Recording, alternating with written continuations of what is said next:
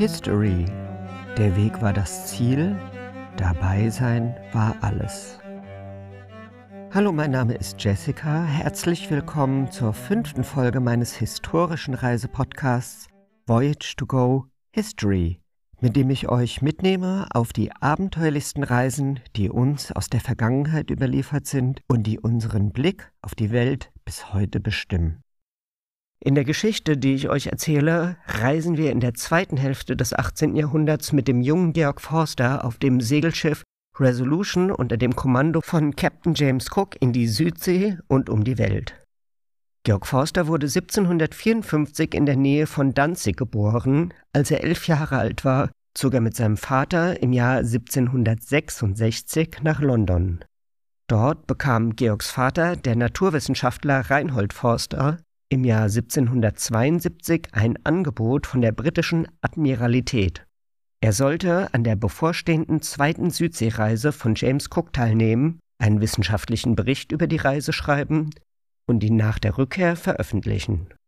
Der Vater stimmte zu unter der Bedingung, dass sein erst 17-jähriger Sohn Georg als Zeichner und wissenschaftlicher Assistent mitkommen durfte.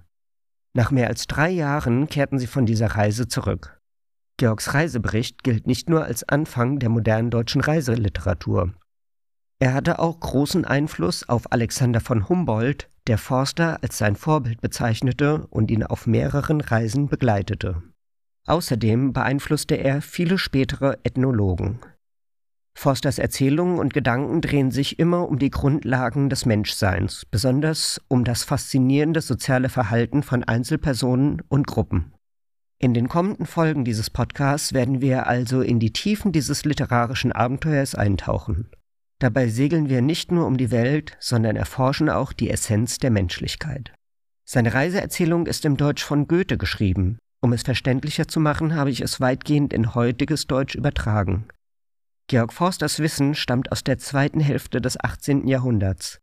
Deshalb wird uns im Voyage to Go History Podcast ein KI-Erzähler zusätzliche Informationen und Hilfestellungen geben.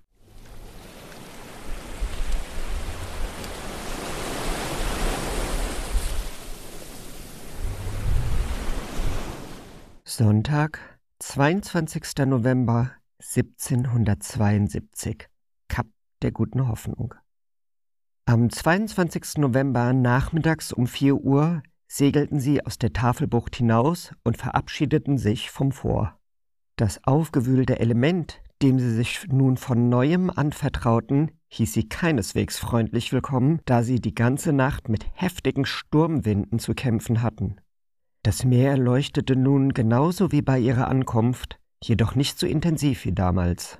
Am nächsten Tag um acht Uhr verloren sie das Kap aus dem Blickfeld und steuerten nun nach Süden. Da sie sich nun auf einer Reise befanden, die noch nie jemand vorher unternommen hatte und sie nicht wussten, wann und wo sie Wasser und Proviant auffrischen könnten, gab der Kapitän Anweisungen, sorgsam mit dem Trinkwasser umzugehen. Zu diesem Zweck wurde eine Wache am Wasserfass postiert und die Besatzung erhielt täglich eine festgelegte Menge. Jeder durfte auch direkt am Fass trinken, jedoch nichts mitnehmen. Der Kapitän selbst wusch sich mit Meerwasser und die gesamte Reisegesellschaft musste dasselbe akzeptieren. Zudem wurde die verbesserte Destillationsmaschine kontinuierlich betrieben, um den täglichen Verlust des Süßwassers zumindest teilweise auszugleichen. Am 24. Nachmittags begannen sie bei schönem, gemäßigtem Wetter, nach vorangegangenem heftigen Sturm, neun Albatrosse an Schnur und Angel zu fangen, die mit einem Stück Schaffell bestückt waren. Einige dieser Vögel maßen über drei Meter von einer Spitze des ausgebreiteten Flügels zur anderen. Das Gefieder der jüngeren Vögel war mit vielen braunen Federn durchsetzt, während das der ausgewachsenen Vögel ganz weiß war, abgesehen von den schwarzen und an den oberen Gelenken gestreiften Flügeln, die auch mit einzelnen schwarzen Federn gesprenkelt waren. An diesem Tag war auch für eine kurze Zeit ein großer brauner Fisch zu sehen, der dem Sonnenfisch stark ähnelte und sich neben dem Schiff aufhielt. Sonnenfisch ist ein Synonym für den Mondfisch. Er gilt als einer der schwersten Knochenfische der Welt. Der Mondfisch kann eine Länge von mehr als drei Metern und eine Masse von 2,3 Tonnen erreichen.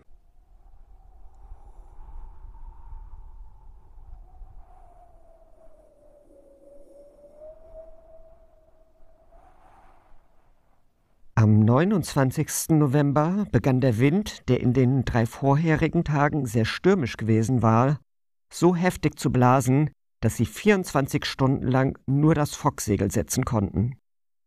Gleichzeitig war die See furchtbar aufgewühlt und brach oft über dem Schiff zusammen. Wer kein Seemann war, wusste sich in dieser neuen Lage überhaupt nicht zurechtzufinden. Da sie auf der Überfahrt von England bis zum Kap bisher besonders gutes Wetter hatten, waren in keiner Kabine Vorkehrungen gegen solche Stürme getroffen worden. Das heftige Hin- und Herschaukeln des Schiffs richtete daher täglich schreckliche Verwüstungen unter ihrem Geschirr an, dennoch ließen die lustigen Szenen, die bei dieser allgemeinen Verwirrung stattfanden und bei denen man sich des Lachens nicht enthalten konnte, sie gelassener erscheinen, als sie es ohne diese Ablenkung wohl gewesen wären. Das Schlimmste dabei war, dass die Decken und Fußböden in allen Kabinen überhaupt nicht trocken wurden. Und das Heulen des Sturms im Tauwerk, das Brausen der Wellen sowie das gewaltige Hin- und Herwerfen des Schiffs, was fast keine Beschäftigung erlaubte, waren neue und furchterregende Szenen, aber gleichzeitig höchst beschwerlich und höchst unangenehm. Hinzu kam, dass sie, obwohl sie sich erst im 42. Breitengrad südlich befanden, die Luft bereits sehr kalt und scharf zu werden begann und der häufige Regen die Arbeit der Besatzung noch erschwerte. Um die Leute einigermaßen vor der rauen Witterung zu schützen, ließ der Kapitän die extra auf Kosten der Admiralität angeschafften Kleidungsstücke unter sie verteilen. Jeder, der dem Unwetter des südlichen Klimas auf dem Schiff ausgesetzt sein musste, vom Leutnant bis zum einfachsten Matrosen, erhielt eine Jacke und ein paar lange Seglerhosen aus dickem Wollstoff oder starkem Flanell, sogenanntes Fiernord, die die Nässe lange abhielten, jedoch wie alle anderen Artikel, die von Lieferanten der Admiralität beschafft wurden, den Fehler hatten, dass sie fast durchweg zu kurz oder zu knapp waren. Die arme Besatzung damals von Bougainvilles Schiff hatte große Schwierigkeiten gehabt, was klar zeigte, dass die englischen Seeleute in dieser Hinsicht besser versorgt waren. Antoine de Bougainville war ein französischer Offizier, Seefahrer und Schriftsteller. Er umsegelte als erster Franzose die Welt. Georg Forster hatte als 16-Jähriger seinen Reisebericht aus dem Französischen ins Englische übersetzt und war deshalb bestens damit vertraut. Mit seiner Übersetzung löste er den Tahiti-Mythos in England aus. Die englischen Seeleute konnten sich darauf verlassen, dass ihre gerechte und menschenfreundliche Landesregierung sie überall, insbesondere bei gefährlichen Expeditionen, mit allem versorgte, was sie vor den Gefahren der See schützen konnte und ihren Mut in schwierigen Zeiten aufrechterhalten konnte. Wenn jedoch in einem Staat diese Fürsorge fehlt und der Matrose bemerkt, dass sich niemand um ihn kümmert, wird er unzufrieden und mutlos im Dienst. In solchen Situationen gibt er sich oft der Verzweiflung hin, sobald eine Prüfung auf dem Meer eintrifft, was selten ausbleibt. Nur der entschlossene Mut und gute Wille der Besatzung können dann oft schlimme Folgen verhindern. Einen solchen kritischen Moment erlebten sie in dieser Nacht. Ein Unteroffizier, der im vorderen Teil des Schiffs schlief, wurde durch Zufall geweckt und hörte Wasser durch seine Schlafstelle rauschen, das heftig gegen seine Kisten und die seiner Kameraden stieß. Er sprang sofort aus dem Bett und fand sich bis zu den Waden im Wasser. Sofort informierte er den Offizier auf dem Hinterdeck über diese furchtbare Situation und innerhalb weniger Minuten war das gesamte Schiff wach und in Bewegung. Man begann zu pumpen und die Offiziere sprachen den Leuten ungewohnt freundlich Mut zu, dass sie nicht nachlassen sollten, mit aller Kraft zu arbeiten. Dennoch schien das Wasser die Oberhand zu gewinnen. Jeder war in Furcht und Schrecken, und die Dunkelheit der Nacht vergrößerte diese Abscheulichkeit ihrer Lage. Die Pumpen wurden aktiviert und die Leute arbeiteten mit großem Eifer. Glücklicherweise stellte sich heraus, dass das eindringende Wasser nicht durch ein verstecktes und unzugängliches Leck kam, wie befürchtet, sondern durch ein Fenster oder Luftloch im Vorratsraum des Bootsmannes, das gegen die stürmische See nicht fest genug verschlossen war und von den Wellen aufgebrochen wurde. Es bestand nun keine Gefahr mehr, das Leck wurde sofort wieder abgedichtet. So entkamen sie dieses Mal ohne weiteren Schaden, obwohl die Kleidung und das Gepäck der Matrosen und Offiziere vollständig durchnässt waren. Es wäre jedoch schwer, wenn nicht unmöglich, das Schiff über Wasser zu halten, wenn der Unteroffizier nicht rechtzeitig aufgewacht wäre. Die Anwesenheit der Offiziere und der Mut der Besatzung wären sonst vergeblich gewesen, und sie wären ohne Hilfe von dem anderen Schiff, bedingt durch die sehr dunkle Nacht und die stürmenden Wellen, untergegangen. Um diese Zeit war es auch, als allen Leuten an Bord Angelruten und Leinen verteilt wurden, damit jeder, sobald sie Land erreichen würden, sofort davon Gebrauch machen konnte. Das stürmische Wetter mit Regen und Nebel dauerte bis zum 5. Dezember an. An diesem Tag beruhigte sich der Wind erstmals seit dem Verlassen des Kaps und die höchsten Bramsegel konnten gesetzt werden. Mittags erreichten sie 47 Grad 10 Minuten südlicher Breite. Die Freude über das gute Wetter hielt nicht lange an, denn am Nachmittag setzte erneut Regen ein. Hohe Wellen aus Westen kündigten weiteren Wind aus dieser Richtung an. Tatsächlich kam der Wind in derselben Nacht aus Südwesten machte die Luft so kalt, dass das Thermometer auf drei Grad Celsius fiel und es schneite bei Tagesanbruch. Der Wind nahm zu und am 7. führten sie am Nachmittag nur noch ein Segel. Zahlreiche Sturmvögel und Seeschwalben begleiteten sie in kleinen und großen Gruppen vom Kap aus, scheinbar unbeeindruckt von Wind und Wellen. Im Gegenteil schien ihre Anzahl nur zuzunehmen. Die Hauptarten waren der Kappsturmvogel und der blaue Albatros, der so genannt wird, weil er ein blau-graues Gefieder hat und quer über die Flügel mit einem schwarzen Streifen markiert ist. Von Zeit zu Zeit ließen sich auch die beiden genannten Arten von Albatrossen ebenso wie auch selten eine dritte Gattung sehen, die sie die rußfarbigen nannten, während die Matrosen sie wegen der graubraunen Farbe Quäker nannten.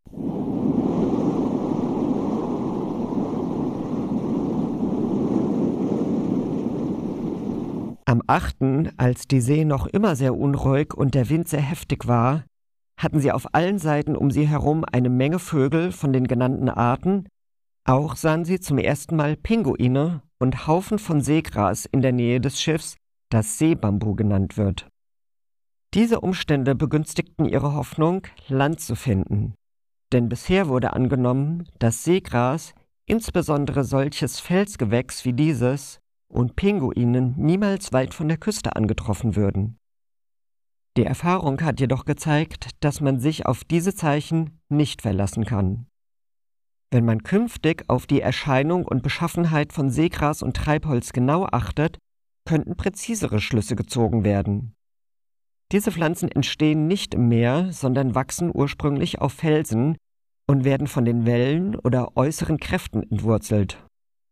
In diesem unnatürlichen Zustand verfallen sie, und der Grad ihres Verfalls könnte Aufschluss darüber geben, wie lange sie im Meer getrieben sind.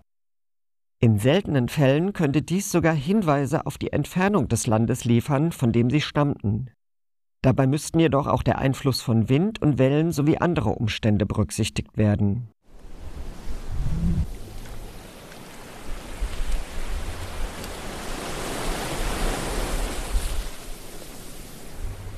Am 9. Dezember morgens konnten sie endlich wieder die großen Segel setzen, da der Sturm etwas nachgelassen hatte. Das Thermometer hingegen war trotz des milderen Wetters heute früh um 9 Uhr auf 1 Grad gesunken und stieg mittags nicht mehr als um 1 Grad höher, obwohl sie sich zu diesem Zeitpunkt erst unter 49 Grad 45 Minuten südlicher Breite befanden. Gegen Nacht wurde es wieder kälter und um halb zehn Uhr stand das Thermometer auf dem Verdeck nahe bei null Grad. Auch begann das Wasser in ihrem Trinkfass am Rand des Gefäßes zu frieren. Diese Kälte war gewissermaßen Vorbote des Treibeises, das sie am folgenden Morgen im Meer vorfanden. Das erste, was sie davon sahen, war ein großer Klumpen, dem sie eilfertig ausweichen mussten. Ein anderer von gleicher Größe befand sich dicht vor ihnen und einen dritten erblickten sie etwa zwei Seemeilen weit gegen den Wind, wo er wie eine weiße Landspitze oder eine Klippe aus Kreide aus dem Meer aufragte. Nachmittags passierten sie eine andere viereckige, gewaltige Eismasse, die etwa 600 Meter lang, 130 Meter breit und mindestens noch einmal so hoch wie ihr höchster mittlerer Brammast war, das heißt ungefähr 60 Meter hoch. Da sich nach Boyles und Marriotts Versuchen das Verhältnis der Masse des Eises zum Meerwasser ungefähr wie 10 zu 9 verhält, muss die Masse des Eises über dem Wasser zu der, die sich unter Wasser befindet, wie 1 zu 9 sein. Wenn also das Stück Eis, das sie vor sich sahen, von ganz regelmäßiger Form war, muss es 550 Meter tief ins Wasser gegangen und insgesamt über 600 Meter hoch gewesen sein. Wenn man nun seine Breite auf die oben genannten 130 Meter und für seine Länge auf 600 Meter schätzte, muss dieser einzige Klumpen etwa 45 Millionen Kubikmeter Eis enthalten haben. Solche riesigen Eismassen treiben offenbar nur sehr langsam und unmerklich. Denn da der größte Teil von ihnen unter Wasser liegt, können Wind und Wellen wenig Einfluss auf sie ausüben. Strömungen im Meer sind vielleicht die Hauptkräfte, die sie in Bewegung setzen, doch mag die schnellste dieser Strömungen nie stark genug sein, um sie in 24 Stunden drei Kilometer weit zu treiben. Damals, auf ihrer ersten Fahrt zum Südpol, hatten sie nur Vermutungen über den Ursprung des Treibeises, die ohne weitere Erfahrung höchstens als wahrscheinlich betrachtet werden konnten. Nach ihrer abgeschlossenen Weltreise, ohne das vermutete südliche feste Land zu finden, wurden ihre früheren Annahmen bestätigt. Nun halten sie es für sehr wahrscheinlich, dass das Treibeis direkt in freier See entsteht. Dies wird durch wiederholte und entscheidende Versuche unterstützt, die zeigten, dass Seewasser einfrieren kann. Dieses Treibeis zeigte ihnen auch, dass es einen erheblichen Unterschied im Klima zwischen der nördlichen und der südlichen Hemisphäre gibt. Obwohl sie sich mitten im Dezember befanden, was auf der südlichen Hemisphäre dem Juni entspricht, und ihre gemessene Breite mittags nur 51 Grad 5 Minuten südlich betrug, was ungefähr der geografischen Breite von London entspricht, hatten sie bereits verschiedene Eisberge getroffen, und ihr Thermometer stand bei zwei Grad. Der Mangel an festem Land auf der südlichen Hemisphäre scheint die ungewöhnliche Kälte dieser Region zu verursachen, insoweit hier nur Wasser ist, das als ein durchsichtiger, flüssiger Körper die Strahlen der Sonne absorbiert und nicht zurückwirft, wie es auf der nördlichen Hemisphäre von der Erde geschieht. Am 11. Dezember um 15 Uhr passierten sie eine 800 Meter lange Eisinsel, die dem Wind ausgesetzt war. Durch den schönen Sonnenschein stieg das Deckthermometer auf 5 Grad. Als sie jedoch auf das Eis stießen, sank es auf 3 Grad ab und kehrte nach dem Vorbeifahren wieder auf 5 Grad zurück. Dieser Temperaturunterschied war am Körper zu spüren und zeigte, dass neben der bereits genannten Ursache auch die großen Eismassen zur Kälte der Luft in diesen Meeren beitragen. Die Wellen brachen mit großer Wucht gegen die Eisinsel, als ob es ein fester Felsen wäre. Obwohl die Insel nicht viel niedriger war als die zuerst beschriebene Eismasse, schlug der Schaum oft weit darüber hinaus und bot bei klarem Wetter einen beeindruckenden Anblick. Das Meerwasser, das auf diese Weise auf das Eis getrieben wird, friert dort wahrscheinlich fest, was die Entstehung und Anhäufung erklärt. Trotz der Kälte des Himmelsstrichs waren ihre Schiffe weiterhin von Sturmvögeln, Albatrossen und Pinguinen umgeben. Besonders fiel ein Sturmvogel auf, ungefähr so groß wie eine Taube, ganz weiß, mit einem pechschwarzen Schnabel und bläulichen Füßen. Er schwärmte immer um die Eismassen herum und galt deshalb als Vorzeichen des Eises. Als Sturmvögel bezeichnet man eine Gruppe meist mittelgroßer Hochseevögel, die über allen Ozeanen, vor allem aber auf der Südhalbkugel verbreitet ist. Sie haben damit eines der größten Verbreitungsgebiete aller Vogelfamilien. Verschiedene Wale, die sich zwischen dem Eis zeigten und die traurigen Meeresgegenden in diesem eiskalten Klima einigermaßen belebten, ließen sie vermuten, dass sie vielleicht ein südliches Grönland erwartete. In der Zwischenzeit nahm die Menge der Eismassen jeden Tag zu, sodass sie am 13. nachmittags ungefähr 20 davon hatten, von beträchtlicher Größe. Eine war voller schwarzer Flecken, die von einigen für Seehunde, von anderen für Wasservögel gehalten wurden, obwohl sie regungslos an einer Stelle blieben. Da bisher Seehunde als sicheres Zeichen für nahegelegenes Land galten, sondierten sie abends mit einer Leine von 270 Metern, fanden jedoch keinen Grund. Sie befanden sich nun direkt unter der geografischen Breite, in der Kapitän Losier-Bouvet das Kap Circumcision gefunden haben wollte, und längs der Längengrade waren sie nur wenige Grade davon entfernt. Der französische Seefahrer Charles Bouvet hatte im Jahr 1739 eine Landspitze gesehen, die er für das Nordkap der Terra Australis gehalten hatte. An diesen hypothetischen Südkontinent glaubte man seit der Antike. Denn man ging davon aus, dass die bekannten Landmassen im Norden durch eine entsprechend große auf der anderen Seite der Erde ausbalanciert werden müsse. Cook zeigte mit der Umrundung der Antarktis in dieser Reiseerzählung, dass Indischer und Pazifischer Ozean ineinander übergehen und die Landmasse erheblich kleiner sein muss, also die postulierte Terra Australis nicht existiert. Jeder erwartete daher ungeduldig, Land zu sehen, und jeder kleine Umstand, selbst ein schwarzer Fleck auf dem Eis, weckte ihre volle Aufmerksamkeit.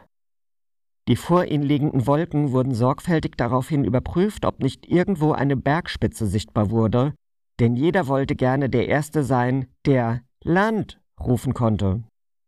Die trügerische Form der Nebelbänke oder der von Schneegestöber umhüllten Eisinseln hatte bereits oft zu falschem Alarm geführt, und die Adventure, ihr Reisegefährte, wurde durch solche Täuschungen oft dazu verleitet, ihnen Signale zu geben, dass sie Land sehen würde.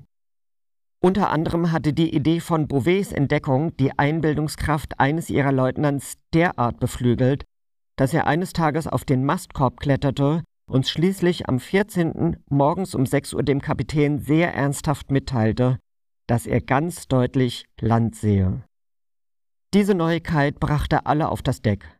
Sie sahen jedoch nichts weiter als ein riesiges, flaches Eisfeld vor sich, das am Rand in viele kleinere Stücke gebrochen war. Eine große Anzahl von Eisinseln jeder Form und Größe stieg, soweit das Auge reichen konnte, dahinter empor. Einige der entfernteren schienen aufgrund der Strahlenbrechung in den Dünsten des Horizonts viel höher zu sein, als sie tatsächlich waren, und ähnelten wirklichen Bergen. Dieser Anblick war so täuschend, dass viele ihrer Offiziere dabei blieben, sie hätten hier Land gesehen, bis schließlich Kapitän Cook zwei Jahre und zwei Monate später im Februar 1775 auf seiner Fahrt vom Kap Horn zum Kap der Guten Hoffnung genau über diese Stelle segelte, wo es gelegen haben müsste, aber damals war weder Land noch Eis zu sehen. Ganze Gruppen von Pinguinen, Algen, Sturmvögeln, Schnee und blauen Petrellen befanden sich in diesem weit verbreiteten Eis, und verschiedene Arten von Walen bliesen Wasser um sie herum in die Höhe. Zwei von ihnen, kürzer als der gewöhnliche Wal, fielen aufgrund ihrer besonderen Dicke und ihrer weißen oder genauer gesagt fleischfarbenen Farbe auf. Die große Kälte, die sie in diesen eisigen Gewässern antrafen, ließ sie nicht nur die Hoffnung, sondern sogar alle Gedanken an den Sommer fahren, den sie bisher nach der Jahreszeit immer erwartet hatten. Ihr Thermometer zeigte morgens unter 0 Grad an und stieg mittags nicht darüber, obwohl die beobachtete geografische Breite nur 54 Grad 55 Minuten südlich war. Die Kälte war außerdem noch viel empfindlicher, als der Grad des Thermometers angab, so dass sich die gesamte Mannschaft sehr darüber beklagte. Ob dies daher rührte, dass sie aus einem warmen Himmelsstrich kamen oder ob es irgendeinen anderen Grund dafür gab, will Forster nicht entscheiden. Am Nachmittag kamen sie durch viel gebrochenes Eis und sahen ein zweites großes Eisfeld, über das einige ihrer Leute immer noch behaupteten, Land zu sehen, obwohl auch dies, wie das vorherige, im Wesentlichen aus Nebelbänken bestand. In der Nacht schneite es stark und bei Tagesanbruch wurde es sehr neblig, aber gleichzeitig fast spiegelglatt. Diesen Umstand nutzten sie zur Untersuchung der Strömung, und Herr Wales sowie Forsters Vater nutzten diese Gelegenheit ebenfalls, um in einem kleinen Boot die Versuche über die Wärme des Meeres in großer Tiefe zu wiederholen. Während sie jedoch damit beschäftigt waren, wurde der Nebel so dicht, dass sie beide Schiffe aus den Augen verloren, und wie es ihnen nun wohl zumute sein mochte, lässt sich leicht erahnen. In einem kleinen Boot, in dem sie leider weder Mast noch Segel, sondern nur zwei Ruder hatten, befanden sie sich auf dem unermesslichen Ozean, fern von jeder bewohnten Küste, überall von Eis umgeben und ohne Lebensmittel. Daher befanden sie sich in einer an sich erschrecklichen Lage, die durch den Gedanken an die Zukunft noch furchterregender wurde. Unter ständigen Rufen ruderten sie eine Weile hin und her, aber vergeblich. Alles war totenstill um sie herum, und sie konnten keine Bootslänge weit im Nebel sehen. Damit geht der fünfte Abschnitt von Georg Forsters Reise um die Welt auf dem Schiff Resolution unter dem Kommando von James Cook zu Ende. Diesen Podcast findet ihr auch auf Spotify, Apple Podcasts, Google Podcasts und auf YouTube. Über Feedback freue ich mich. Ihr findet die Kontakte dazu für X, Threads, Mastodon und Facebook in den Show Notes. Wer auch in der Gegenwart mit mir unterwegs sein möchte, dem empfehle ich meinen Reisepodcast Voyage to Go. Dort nehme ich euch mit auf meine aktuellen Reisen. Das war also meine fünfte Folge unserer Reise um die Welt mit Georg Forster, Captain Cook und der Resolution, auf der wir in den kommenden Wochen gemeinsam unterwegs sein werden. Ich hoffe, wir reisen noch ein Stück zusammen, denn der Weg ist das Ziel, dabei sein ist alles. Thank you.